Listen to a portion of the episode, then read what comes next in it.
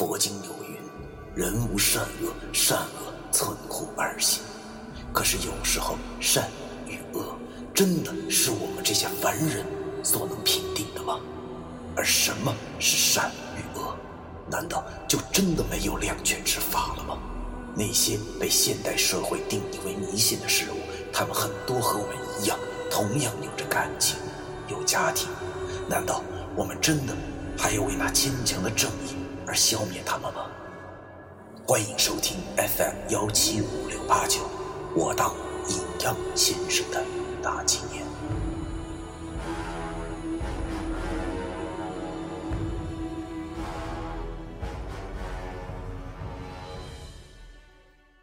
第二百三十八章，是圈套吗？三年前，我确实问过张亚新：“你喜不喜欢我？”张亚新淡淡的说：“不喜欢。”我大骂道：“你说谎，你是假的！”张亚新淡淡的说：“这个我真不喜欢你。”我哈哈大笑道：“ 果然是你，你这妖孽！看我这次不打死你！”三年前的夏天，在阴冷的鬼楼之中，鬼挡墙和五通人这两样东西迫使我做出了这一个不是办法的办法。我记得当时是为了试探张亚新和关明到底谁是被附身而想出的一计。不过当时的他并没有说过喜欢我呀。三年以后的今天，他跟我说这话是什么意思？于是我便问他：“妹子，你赶紧打住！你啥时候说过你喜欢我呀？”张阿新脸上始终挂着淡淡的笑容，他叹了口气，似乎是在感叹这个命运。他对我喃喃的说：“崔哥，你知道吗？其实我早就注意你了。”张亚新说出这话后，便告诉我整件事情的经过。原来啊，那时的她由于整天跟男朋友吵架，所以才去镜泊湖散心。当时她第一次注意到我的时候，还是在第一天的绘画点评会上。当时的我鹤立鸡群，拿出了一张连给人擦屁股都嫌硬的废纸交差，自然惹得刘明明是一顿胖揍。当时大家笑话我没出息，就连张亚新也觉得我有趣儿。不过，第二天张亚新去湖边写生时，却发现了个有趣的现象，那就是我正拼了老命的画符呢。当然了，那时候他并不知道我在画什么，反正我挺认真的。他看到我画都快睡着了，但还在不停的画，有点惊讶：怎么如此认真的一个人，却画的那么差呢？直到她男朋友跟她分手，然后又被五通神附体以后，她醒过来第一眼看到的正是我。他跟我说，那时候他是最伤心的时候。可是不知道为什么，当我把衣服脱下来借给他遮肚子时，他的心里却是暖的。随后发生的事情更让他想象不到的，他知道了我竟然是个身怀艺术之人，尽管我的形象和那些电视里的驱魔道长大相径庭。但是依旧让他很惊讶，在得知我为了保护同伴而几天没有睡个安稳觉，还要和那五通神以死相搏的时候，他的心里就已经对我有好感了。那时候我随口问他喜不喜欢我时，其实他最后一句已经说喜欢我了。其实那时的我精神高度集中，正在殴打那个。被附了身的官名，所以根本没听见。而张亚新那时候年纪也小，就没再好意思再说出口。他原来是这么回事我望着张亚新，听他轻描淡写的讲述了这个事儿的经过以后，我不禁唏嘘起人生来。哎呀，想不到我这无法有情之人，却偏偏处处留情。这阴差阳错之下，我他妈到底错过了多少段好姻缘呢？人生就是不断的邂逅，迷失的人迷失了，而相逢的人会再度相逢。我毕业之后，张亚新就失去了在那所学校待下去的兴趣，于是他便休学后正式加入了自己干爹的公司。本以为这件事就会这么随着时间过去，可是没想到的是，居然这么巧，我竟然再次的出现，而且又一次的救了他，所以他才会如此不顾一切的喜欢上了我。听到此处，我不禁又心生感慨，望着张亚新那俏丽的面庞，我心中想到：哎呀！这真是心栽花花不放啊，无意插柳柳成排。想不到，当年我那无心之举，竟然让一个女人对我如此的倾心。如果三年前我听到了她这句话，可能我的结果也不会像今天这般吧。如果，可是，这个世界上哪儿那么多如果呢？如果当时我同意了的话，估计我就不会落到今儿这地步，更不会认识老易、文叔他们。只不过有一个结局，那就是肯定的，就是我们不会有好结果，因为我是命苦之人。睁眼也是黑，闭眼也是黑，睁眼和闭眼又有什么区别呢？想到了这儿，我叹了口气，诸行无常。人道既是如此，何以强求啊？哎呀，更何况我现在已经有了一个一直等着我的女人，而且我还有老易这个兄弟。吉米曾经说过，爱情总是无言的迫害友情。老易曾经说过，女人如衣服，兄弟如手足。你若动我衣服，我就剁你手足。其实我还是比较偏向老易这一资本主义学说的，因为爱情这玩意儿是不可能无产阶级转正、共产主义经营的。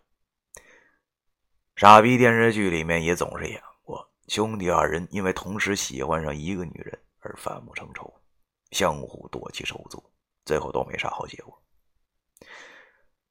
可是那毕竟只是电视剧啊，现实中的我是绝对不允许这种情况出现的，所以。我要在这份感情还在萌芽状态时，就彻底把他扼杀在摇篮之中。想到了这，我便对张亚新说道：“妹子，谢谢你这几年一直挂着我。可是你也知道我是啥人，所以咱俩没有好结果的。”张亚新望着我。脸上的笑容慢慢的消失了，双目之中满是柔情。朝阳晒在他的脸上，他的眼睛也就闪烁着点点光芒。海风吹动着他的头发，和三年之前的情形一般无二。他柔声的说道：“没有关系的，只要我喜欢你。”这就够了。我知道你现在没有女朋友，我会一直等下去的。听着他说完这几句话，如果是放在几个月之前，我一定会感动的一塌糊涂。可是，一个人的心里一共就那么大点地方，如果再强行塞进一个人的话，那会是多么的拥挤。现在我的心里已经有一个人了。如果再让我容下一个人，那多半有点不可能。毕竟我是命苦之人，所以我知道爱情这种东西的宝贵。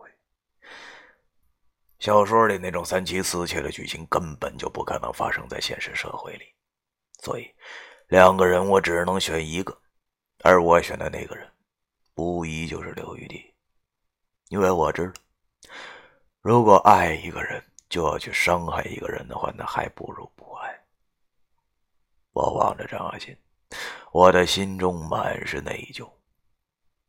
对不起，我只能这么说。我不想让爱情变成一种负担。怪，只怪阴差阳错，造物弄人吧。因为老易才是他最好的选择。想到此处，我觉得这件事不能让他再发展下去了。于是我一狠心，便用一种霹雳脾气的语气对张亚新说：“打住，赶紧打住，我不用你等。”张海新见我这么一说，顿时愣了，然后有些茫然的问我：“为什么呀？难道我长得丑吗？还是你已经有喜欢的人了？”我看这小丫头眼泪汪汪的样子，我实在是有些于心不忍。好不容易装出来的绝情样，霎时间不攻自破。可是我还不能心软，优柔寡断的哭，我简直吃了太多太多了。想来想去，我决定还是把我的全部都告诉他吧，让他能够自己了解。我们是不可能的。我拿起了酒瓶，发现。已经没有酒了，便随手点了根烟，深吸了一口，跟张阿新说道：“其实，三年前我就跟你讲过我的故事，只不过这个故事并不完整。今天，你有兴趣听完吗？”张爱新睁着水汪汪的大眼睛望着我。然后点了点头，我便把我这五弊三缺和刘雨迪之间的故事讲给了他听。当他听到刘雨迪这小丫头竟然不问我到底是什么原因，就说要等我的时候，他也哭了。也不知道他是因为感动，还是因为什么原因。我的故事其实挺短的，讲完了以后，张亚新便望着我，然后对我喃喃的说道。这个，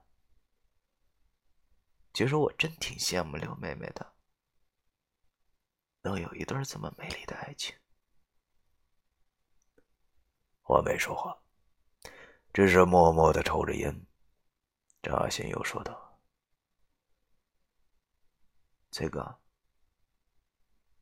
我知道是怎么回事了，我也明白，其实你也很苦。”比我们任何一个人都要苦，所以我决定退出了。也许这就是命运吧。我不愿意坐在那个插在你们两个中间的人。张小新如此的明白事理，差点也把我给感动哭了。真是个好女人，真的，亏她能想明白“强扭的瓜不甜”这一道理。一时间弄得我都不知道该说些什么好了，但是现在如果不说话的话，那真是太他妈尴尬了。于是我对他说道：“妹子，其实咱俩还是当兄妹比较合适，也比较自然。你看老叶怎么样？这小子可是一直特喜欢你。”张亚新虽然刚才说的那么透彻，可是我知道，其实他心里不可能一下就放弃。毕竟都三年了，我深刻的明白日积月累的后果。只见他眉宇之间还是带着悲伤，但是却强迫自己笑了出来，然后跟我说道：“唉，一哥是个好人，我知道，随缘吧。”他这话说完后，我俩。之间顿时又陷入了沉默，时间就这样静静的过去了。哗啦啦的海水浸湿海滩，然后又退去。太阳已经爬上了天空，此刻海面一片碧蓝，没有边际，似乎直接连着天的尽头。已是早上，偶尔海边也跑出一些真正沉淀的人。我俩就这样静静的坐着，各自揣着各自的心事有时候我想啊，如果人真的能够没有烦恼，大概，就不用整天这样闹心了。可是，人真的能够没有烦恼吗？不能。所以我现在还在闹心着。当当我的脑子里满是痞子菜的反问句时，身边一直没有说话的张亚兴开口了，他望着我，淡淡的对我说：“崔哥，我知道了，我们不能在一起，但是我能最后抱你一下吗？”他说完这句话后，还没等我反应过来的时候，就往我怀中一扑。我只感觉到怀中一种若有若无的触感。伴随着薰衣草的香气传来，顿时心神一荡，没有了主张。而就在我发愣的时候，忽然背后不远处传来了一个苍老的声音，让我汗毛都他妈站了起来。那个声音说道：“真是女大不容留啊，好女婿，我女儿就交给你了。”我顿时打了个寒颤。立马站起身向我看去，只见袁梅这老孙子正站在我离我们不远处，而更让我感到头疼的，却是他的身边，竟然还站着个老一。只见老一一脸失望的望着我和张亚新，顿时我的心中就咯噔一声：“妈的，这难道是设计好的？老子不会是上套了吧？”